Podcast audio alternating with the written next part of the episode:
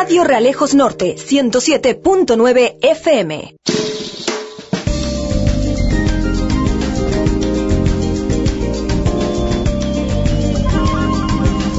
Seguimos en directo. Es tiempo de analizar lo que sigue ocurriendo en la victoria de Asentejo, porque el día 13 de junio era la investidura del alcalde.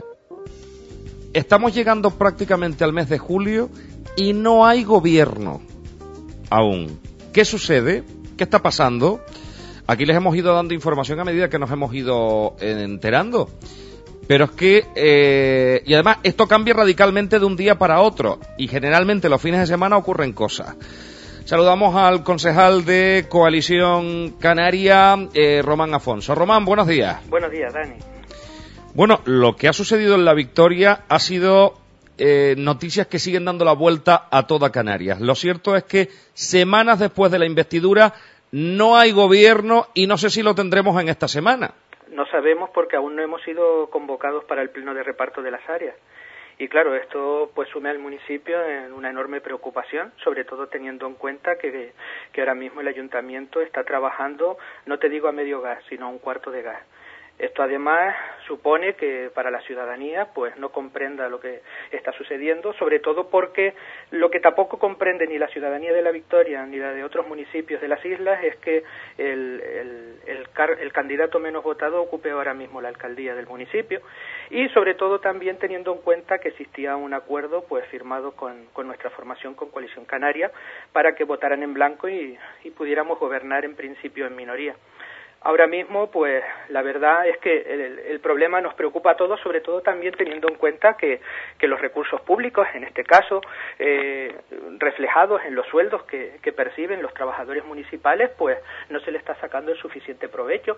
Eh, estamos hablando de que mensualmente se destinan por parte de las arcas municipales unos fondos cercanos a los 120.000 euros para cubrir esos salarios y bueno, pues el, el trabajador municipal ahora mismo se sume en un desconcierto, tiene, no tiene una dirección, no tiene un rumbo hacia dónde dirigir pues sus esfuerzos, no se le están marcando unas directrices y bueno, y sobre todo en el culmen de los esperpentos te puedo decir que que hace una, una semana pues empezaron a ocupar los distintos despachos en el consistorio eh, sin estar dados de alta, sin contar con las áreas eh, que iban a asumir y por parte de la Secretaría del Ayuntamiento se vio obligada a realizar un, escrito dirigido a ellos donde se les pedía que abandonaran los despachos y hasta que no estuvieran repartidas las áreas y estuvieran dados de alta en la seguridad social pues no podían ocupar sus puestos.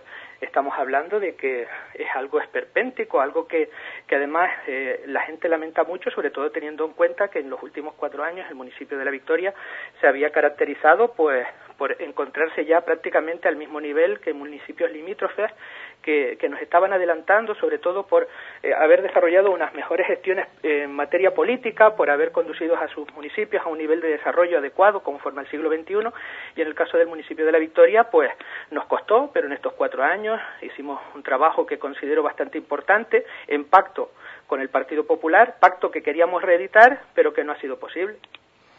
Vamos a ver, ¿cuál es el, el, problema para que.? Porque, claro, vemos que el alcalde va todos los días al ayuntamiento, la gente le pregunta, pero no hay claro en el reparto de áreas. El PSOE no quiere las áreas, él no tiene claro cómo hacerlo, no sabe cuántos hay que liberar, no se ponen de acuerdo con las áreas. ¿Qué está sucediendo en el Ayuntamiento de la Victoria en estos momentos? Por las informaciones que tenemos nosotros, eh, ahora mismo el Partido Socialista, que le había ofrecido un, cheque en blanco en la, en la toma de posesión, pues se le está subiendo a las barbas a Fermín Correa y está solicitándole ya dos años de, de alcaldía. Pero no le habían dado los cuatro. Sí, pero bueno, ahora mismo se están aprovechando de la situación, la ambición, las ansias de poder.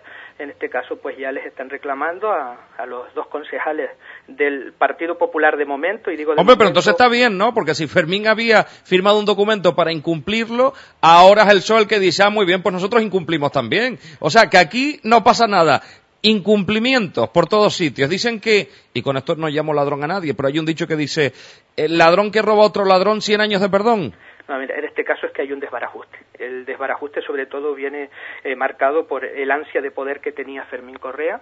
Después de las elecciones, eh, sabes perfectamente en unas declaraciones que te hizo que en lugar de ser humilde y reconocer pues un varapalo significativo en los resultados del, del pasado 24 de, de mayo, lo que dijo es que quería ser alcalde y que lo sería con esos dos concejales.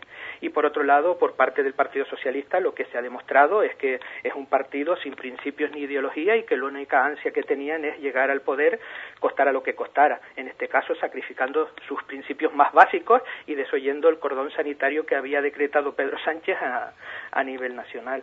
Eh, aquí, pues de lo que estamos hablando ahora es que lo que hay es una, una lucha fáctica entre el Partido Popular y el, y el Partido Socialista.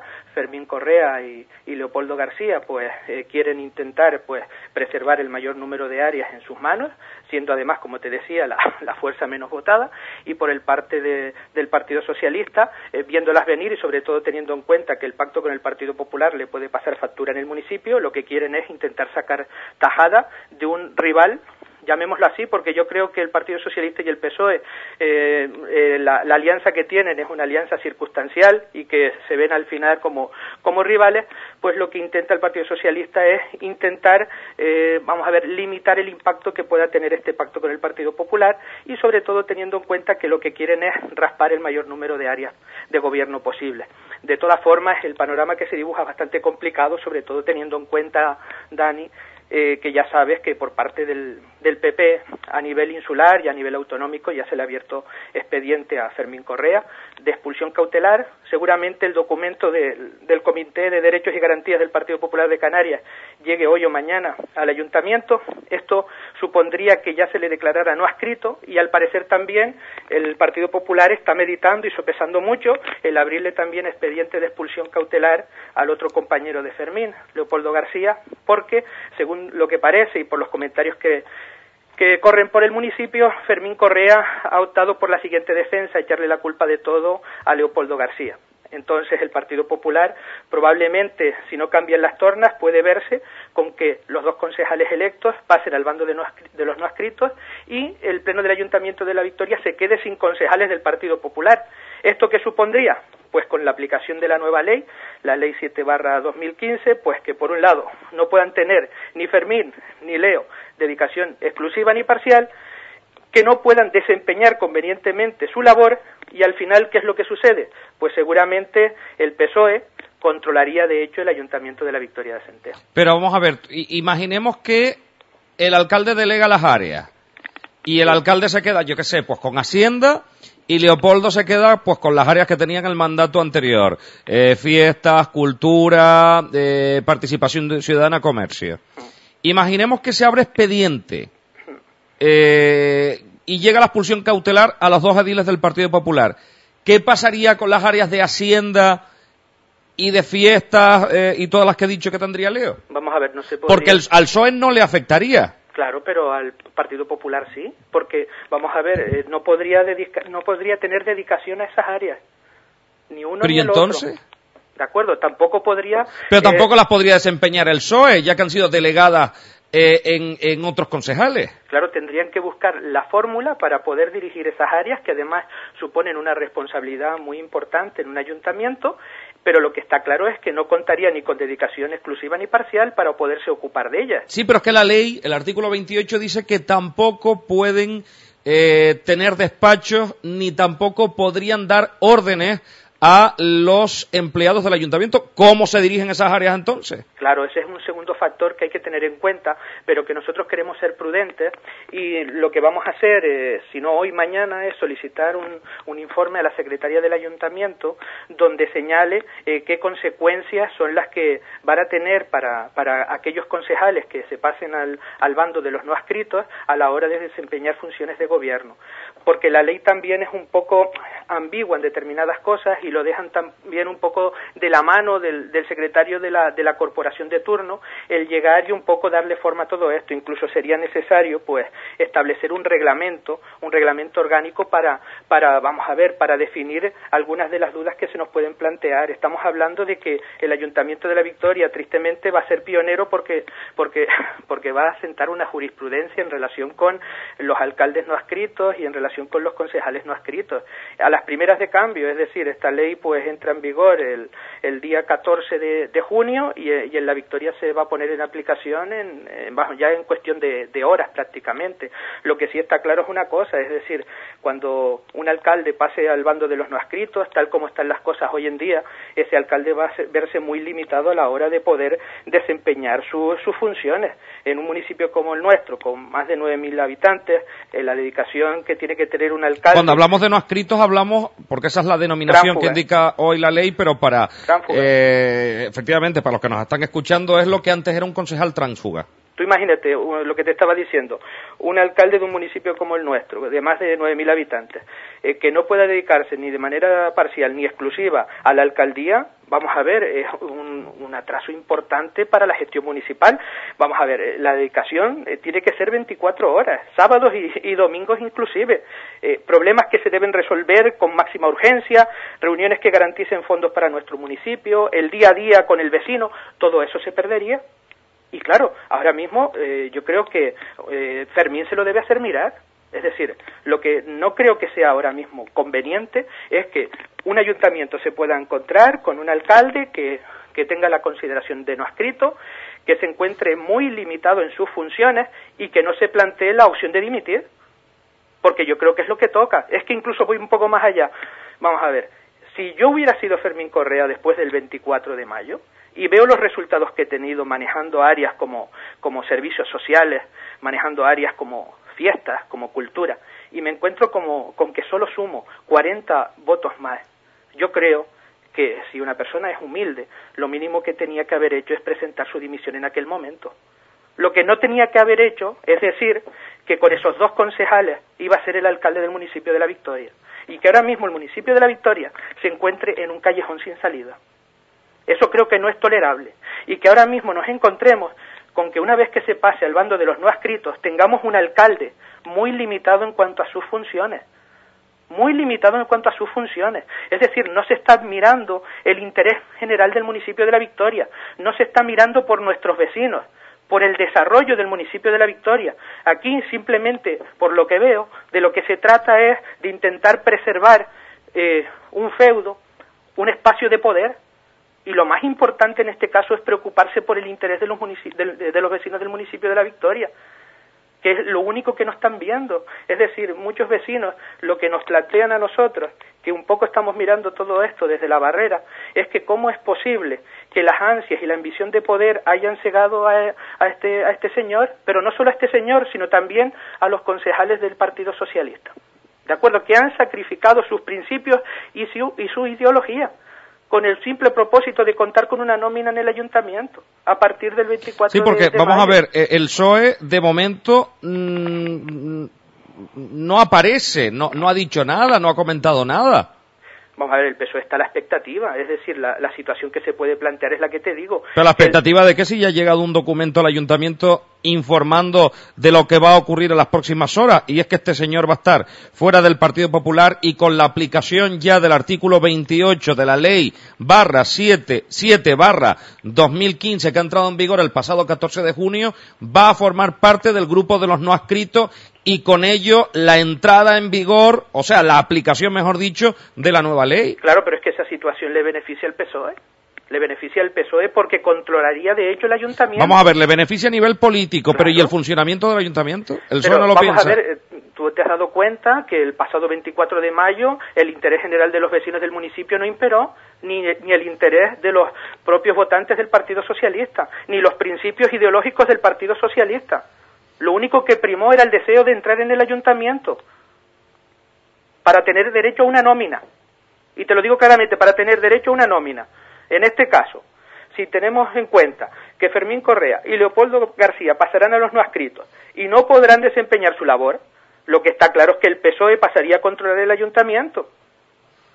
Está claro controlarían el ayuntamiento y bueno y le ha sido una, le, ha, salido una jugada maestra. De todas formas lo que lo que se barrunta también es que por parte del eh, del PSOE por reciprocidad, porque sabes bien también que Coalición Canaria ha expedientado a los concejales que incumplieron con los acuerdos firmados en el pacto en cascada, Coalición Canaria-PSOE, ha abierto expediente a los ediles de los consistorios del Puerto de la Cruz, de Arico, de Garafía y, y de Valle Gran Rey, pues en este caso, al parecer, en la mesa de seguimiento del pacto, que se va a reunir hoy lunes en Tenerife, el PSOE puede dar el paso de también abrirle expediente a los concejales del PSOE de la Victoria.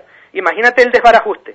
O sea, quedarían todos expedientados y todos a los no adscritos. Imagínate el desbarajuste. Esto es un auténtico circo.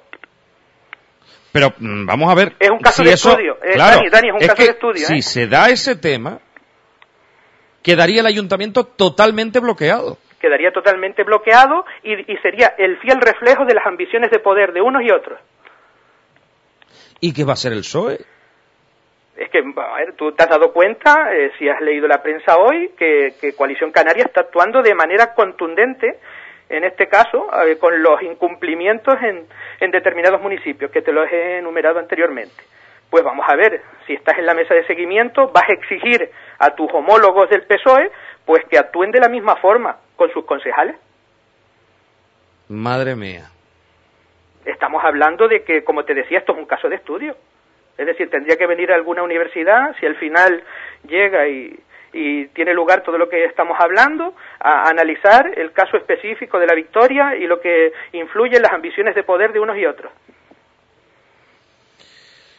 Estamos a la espera de que llegue esa expulsión cautelar que seguramente llegará esta semana, como les hemos ido dando información aquí, con graves repercusiones para el propio ayuntamiento.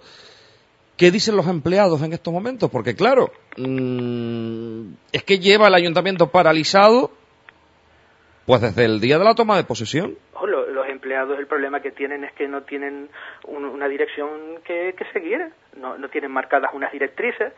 Cuando tú estás en tareas de responsabilidad en un ayuntamiento, pues vamos a ver, tienes preparado el día a día. Eh, O sea, hoy lunes todavía no hay convocado pleno. No, no hay convocado pleno. ¿Para el reparto de áreas?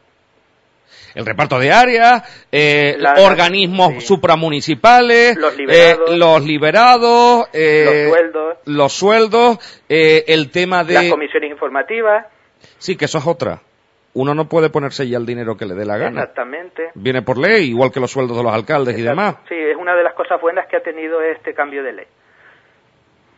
Y claro, Porque antes estaba el truquito de, bueno, yo cobro menos, pero subo en comisiones y así sale un sueldito. Exactamente, exactamente, pero claro, ahora mismo un poco se, se ha depurado todas estas lagunas eh, legales que existían y sobre todo eh, buscando eso, que el ciudadano se sienta protegido por las leyes y que los, los gobernantes pues no podamos hacer lo que queremos.